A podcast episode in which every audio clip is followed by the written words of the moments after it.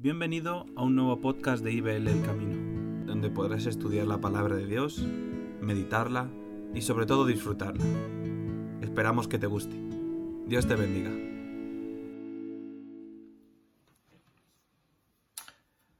Buenos días a todos, hermanos. Un día, un domingo más estamos juntos, echando mucho en falta el poder abrazarnos y y el poder eh, compartir un mismo espacio. Pero bueno, gracias a Dios tenemos las tecnologías que nos ayudan a permanecer en comunión, a estar juntos, a compartir la palabra del Señor y aprender, aprender los unos de los otros y, poder eh, apreciar lo que Dios es para cada uno de nosotros. Domingo 26 de abril de 2020. Llevamos seis semanas ya, seis semanas de confinamiento. Han pasado 42 días con sus 24 horas. Y es posible que muchos de nosotros, si no todos, estemos eh, cansados ya de esta situación y que empecemos a sentir cierta fatiga y cierta angustia por el, encierro eh, que estamos viviendo. Es posible también que muchos nos parezca que, que nos está yendo la vida en ello. En situaciones como las que estamos viviendo, para muchos eh, surge de nuestro interior un grito de desesperación por deseos incontenidos que quieren recuperar la vida. Pero es precisamente en estos momentos en los que también aparece nuestra propia conciencia, la que compite con esa desesperación y nos lleva a preguntarnos, ¿qué clase de vida es la que queremos recuperar cuando todo esto pase? ¿Merece realmente la pena vivir la vida que hemos vivido hasta este momento? ¿Merece realmente la pena la vida que queremos recuperar? No necesariamente hemos de dar una respuesta rápida a estas preguntas. Tomémonos nuestro tiempo para pensar en ello. No tenemos tanta prisa. Guardemos un tiempo de silencio para buscar una respuesta, no automática, no desde lo que sabemos, sin una respuesta honesta y sincera. Recuerda, ¿qué clase de vida es la que quieres recuperar? ¿Merece realmente la pena vivir la vida que queremos recuperar? Es en ese contexto de reflexión, de quietud, de, de meditación, que tanta falta hace en el que esta cuarentena cruel, dura, difícil, incómoda, se convierte en una única oportunidad para que, como dice el profeta Ageo, en palabras del Señor, creador del universo, concretamente en el libro de Ageo capítulo 1, versículo 5, el llamamiento del profeta y de Dios a que Israel medite el sentido de su vida, medite bien sobre sus caminos. En hebreo, meditar sobre los caminos, literalmente quiere decir meditad en vuestro corazón. Cualquier judío tiene claro de lo que está hablando, tiene claro del sentido de este llamamiento o de estas palabras a meditar en nuestros corazones. La misma escritura en el libro de Proverbios capítulo 4 verso 23 nos dice, sobre toda cosa guardada, guardad vuestro corazón, porque de él mana la vida. Y esto ya en sí mismo supone un gran aprendizaje para nosotros. La vida no es lo que queremos parecer ante los demás, ni tampoco la que los demás con sus opiniones y sus juicios de valor quieren dibujar. La vida verdadera, la que tú y yo vivimos o malvivimos, o sufrimos o disfrutamos es la que brota de nuestro interior. Es la que surge de dentro. Nada que decir que mucho de lo que queremos recuperar en gran medida no tiene que ver con esa vida interior, porque de hecho podríamos recuperar en este momento. Podríamos aprovechar este tiempo de reflexión, de encierro, de, cuarentena, para pensar acerca de ese hombre y de esa mujer interior que hay en nosotros. La vida que queremos recuperar en muchas eh, ocasiones nos estamos refiriendo a lo que ha ocurrido fuera de nosotros, de nuestro corazón, eh, antes de que esta pandemia nos llevara a esta situación de confinamiento. Lo cierto es que en el sin vivir que llamamos hoy normalidad, prestamos muy poca atención habitualmente a lo que ocurre en nuestro interior.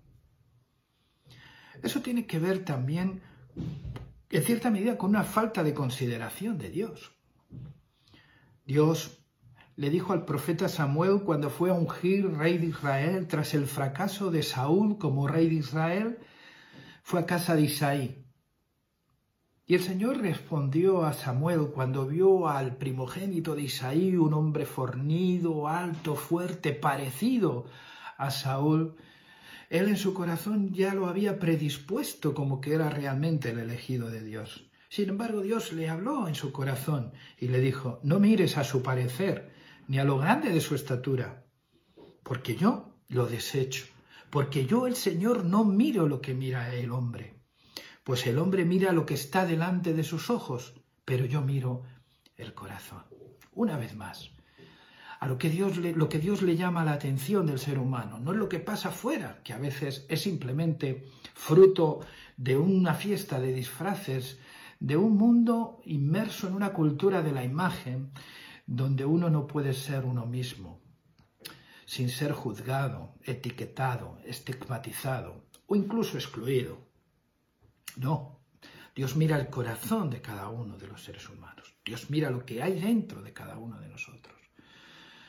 No somos lo que parecemos o lo que nos gustaría ser, tampoco somos lo que la gente dice desde sus prejuicios o desde sus valoraciones, somos lo que somos en nuestro interior, en nuestros pensamientos, en nuestros deseos.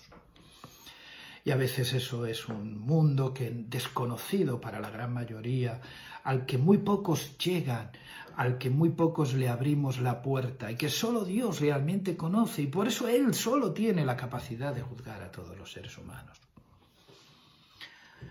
Aquí en este momento volvemos a hacernos la misma pregunta que os hice al principio. ¿Qué vida, qué clase de vida es la que queremos recuperar? ¿Realmente merece la pena esa vida que queremos recuperar? Me asalta una de las, paradojas del Evangelio de Cristo. ¿Recordáis sus palabras cuando él dijo, porque todo el que quiera salvar la vida la perderá, y todo el que pierda su vida por causa de mí, éste la salvará. Pues ¿qué aprovechará al hombre si gana todo el mundo y se destruye o pierde su alma? Tengo que confesar que eh, en el tiempo que llamamos normalidad y que todos queremos recuperar, pocas cosas son realmente normales. Damos por normal muchas cosas que deberíamos de cuestionarnos. Apenas en ese estado de normalidad que llamamos, pues apenas teníamos tiempo para pensar en aquello que realmente importa en la vida. Incluso poco tiempo para pensar en nuestro mundo interior. Poco tiempo, en definitiva, para pensar. Todo nos invita a, vivir y hace que la vida sea un sin vivir, estresante y arrollador. En este tiempo tenemos esa oportunidad única de pensar, de meditar, de reflexionar sobre la vida que queremos recuperar una vez que pase este tiempo de cuarentena, sobre la vida que queremos vivir. Una vida podemos elegir una vida basada en la superficialidad, una vida basada en nosotros mismos, cumpliéndolo con nuestros estándares de egoísmo y de ambición. O podemos recuperar, por el contrario, una vida diferente, que brota del interior. Una vida para la que Dios se hizo hombre en Cristo Jesús. Si queremos vivir una vida, la vida de Jesús. Recordemos las palabras de Cristo a la mujer samaritana en el pozo de Jacob. Jesús se acerca a aquella mujer y le pide de beber. Era una manera de entrelazar una conversación. Aquella mujer se queda escandalizada porque no era común que un hombre y judío pidiese agua a una mujer y samaritana. Jesús le dice, cualquiera que bebiere del agua del pozo de Jacob volverá a tener sed. Mas el que bebiere del agua que yo le daré no tendrá sed jamás, sino que el agua que yo le daré será en él una fuente de agua que salte para vida eterna. Más adelante el mismo autor del Evangelio de Juan dice acerca de las palabras de Jesús, recoge las palabras de Jesús en aquel último día de la fiesta de los tabernáculos. El acontecimiento se recoge en el capítulo 7, versículos 37 al 39. Jesús en el último y gran día de las fiestas se pone en pie y alza su voz diciendo, si alguno tiene sed, venga a mí y beba. El que cree en mí, como dice la Escritura, de su interior correrán ríos de agua de vida. Y el autor sigue escribiendo y dice, esto dijo del Espíritu que habían de recibir los que creyesen en Él, pues aún no había venido el Espíritu Santo porque Jesús no había sido glorificado. La vida de Jesús es una vida que nace del corazón. Es una vida que nace de dentro y fluye hacia afuera. no es una vida que reacciona frente a lo que sucede, sino que brota desde dentro. La vida de Jesús es Dios con nosotros. Emanuel, acordaos del nombre. Y Dios entre nosotros. Y aquel verbo se hizo carne y habitó entre nosotros y vimos su gloria como la del unigénito del Padre, lleno de gracia y de verdad. La vida de Jesús se basa en Cristo. No depende ni del que quiere ni del que corre, sino de su misericordia. No hace ninguna acepción de personas, porque la vida de Jesús, en, Jesús no hay judío, ni gentil, ni esclavo, ni libre, ni bárbaro, ni cita, ni hombre, ni mujer, sino que Cristo es el todo en todos. La vida de Jesús solo es posible por medio de su muerte y de su resurrección, y no por medio de los méritos del que cree. De ahí que es una vida que solo glorifica a Dios. El apóstol San Pablo en el libro de Gálatas capítulo 2 versículo 20 dice, en realidad también yo he muerto en la cruz junto con Jesucristo. Y ya no soy yo el que vive, sino que es Jesucristo el que vive en mí. Y ahora vivo gracias a mi confianza en el Hijo de Dios, porque Él me amó y quiso morir para salvarme. Es eh, una, la versión de la traducción actual de la Biblia y la verdad que eh, expresa muy claramente lo que significa en la vida de Cristo, brotando de esa cruz, de su muerte por nosotros y de su resurrección para nosotros. Eso hace que nosotros ya no vivamos para el egoísmo, para el pecado, como dioses y señores de nuestra propia vida, sino que reconocemos un señorío superior al nuestro, que nos iguala al resto de la humanidad, y es el señorío de Cristo, donde no existe la discriminación por ningún tipo de causa o razón. Y ahora nuestra vida no se inspira en el mérito, sino en la confianza que me da el amor de Dios revelado en Cristo Jesús. Dios es un Dios confiable, es una persona en la que puedo confiar, porque me amó hasta tal punto que dio todo de sí para que hoy yo pueda acercarme a Él confiadamente. Dios me inspira confianza para vivir y para que mi vivir ya no sea conforme a mi ambición, mi egoísmo, mi orgullo, mi soberbia o mi autosuficiencia, sino que ahora vivo en la fe, en la confianza del Hijo de Dios, que es en la confianza del Padre de nuestro Señor Jesucristo, que se ha mostrado un Dios en quien la humanidad puede confiar por el amor mostrado por medio de Cristo. La vida de Jesús en nosotros, por tanto, ya no se inspira en el mérito, ya no requiere el mérito, sino que en cierta es por pura gracia. Así lo recoge en Efesios capítulo 2, versos 4 al 10 el apóstol Pablo cuando dice, pero Dios es muy compasivo y su amor para nosotros es inmenso. Por eso, aunque estábamos muertos en nuestros pecados, Él nos dio vida al resucitar a Cristo. Nos hemos salvado gracias al amor de Dios. Dios, al resucitar a su Hijo Jesucristo, nos resucitó y nos dio un lugar en el cielo junto a Él hizo esto para mostrar en el futuro su bondad y el gran amor con que nos amó por medio de Jesucristo. Vosotros habéis sido salvados porque aceptasteis el amor de Dios.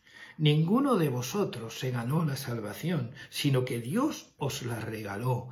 Vuestra salvación no es el resultado de vuestros propios esfuerzos. Por eso nadie puede sentirse orgulloso. Nosotros somos creación de Dios. Por nuestra unión con Jesucristo nos creó para que vivamos haciendo el bien, lo cual Dios ya había planeado desde antes. Es un pasaje que ilustra perfectamente la vida de Cristo en nosotros, donde nuestro orgullo no tiene nada que hacer. Por tanto, no competimos unos con otros, sino que todos nos reconocemos pecadores, iguales delante de Dios y objeto de su amor. Es su amor lo que le movió a salvarnos. Y no son nuestros esfuerzos ni nuestros méritos lo que nos ha hecho salvos. Y eso cambia completamente nuestra idea de, la religión y nuestra idea y nuestro sentido de justicia, porque a veces está basado en nosotros mismos, en nuestro endiosamiento, en pensar que nosotros tenemos la capacidad no sólo de decir lo que está bien y lo que está mal, sino de determinar lo que está bien y lo que está mal. Y no sólo para nosotros, sino también para todos los demás excluyendo a una gran parte de la sociedad, a una gran parte de la humanidad. Dios nos amó en Jesús y por gracia nos regaló la vida de Cristo, para que hoy podamos vivir esa vida de Cristo, también por su gracia, y no por nuestro esfuerzo y por su mérito. La vida de Jesús está inspirada en la verdad que tanto sufre hoy en día, una verdad que nos hace auténticamente libres y que no crea ninguna otra forma de esclavitud. Nos hace libres porque nos hace libres de nosotros mismos, de nuestros propios egoísmos, de nuestra propia soberbia, de nuestro propio orgullo, que tanto mal nos hace a nosotros y a todos los que están a nuestro alrededor. La vida de Jesús, por tanto, no consiste en bienes materiales. Es así lo que le dijo Jesús a aquellos dos hombres que se acercaron a él para ponerle como árbitro, ¿no? En un reparto de herencia. Y Jesús les tiene que decir, la vida del hombre no consiste en los bienes que posee. No es verdad, es verdad, es, es una triste realidad que tanto tienes, tanto vales. Pero no es así en el reino de Dios, no es así con Cristo. En la vida de Jesús, lo que poseemos no determina nuestra vida, ni nuestras relaciones, ni siquiera nuestro destino. De ahí el consejo de Jesús. No os afanéis por vuestra vida, qué habéis de comer o qué habéis de vestir, Evangelio según San Mateo.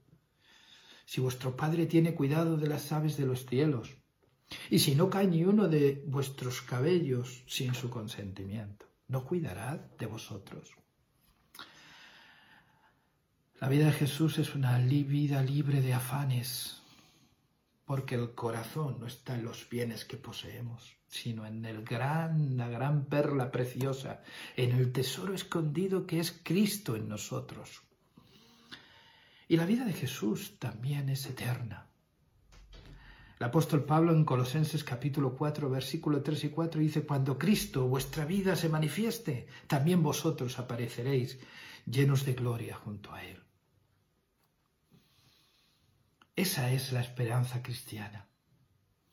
La esperanza de que nuestro Dios en Jesús venció a la muerte y por eso, como decía el salmista, nuestro Dios nos guiará aún más allá de la muerte cerrar la reflexión con un grito de esperanza que supone la vida de Jesús para todo aquel que cree. Aun en estos momentos tan contradictorios como los que estamos viviendo, la Biblia los podría ilustrar con, con el ejemplo de la vida de Abraham, donde dice Romanos capítulo 4, 18, esperando incluso cuando pareciera cerrado el camino a la esperanza. Creyó Abraham que llegaría a convertirse en padre de muchos pueblos, según lo que Dios le había prometido.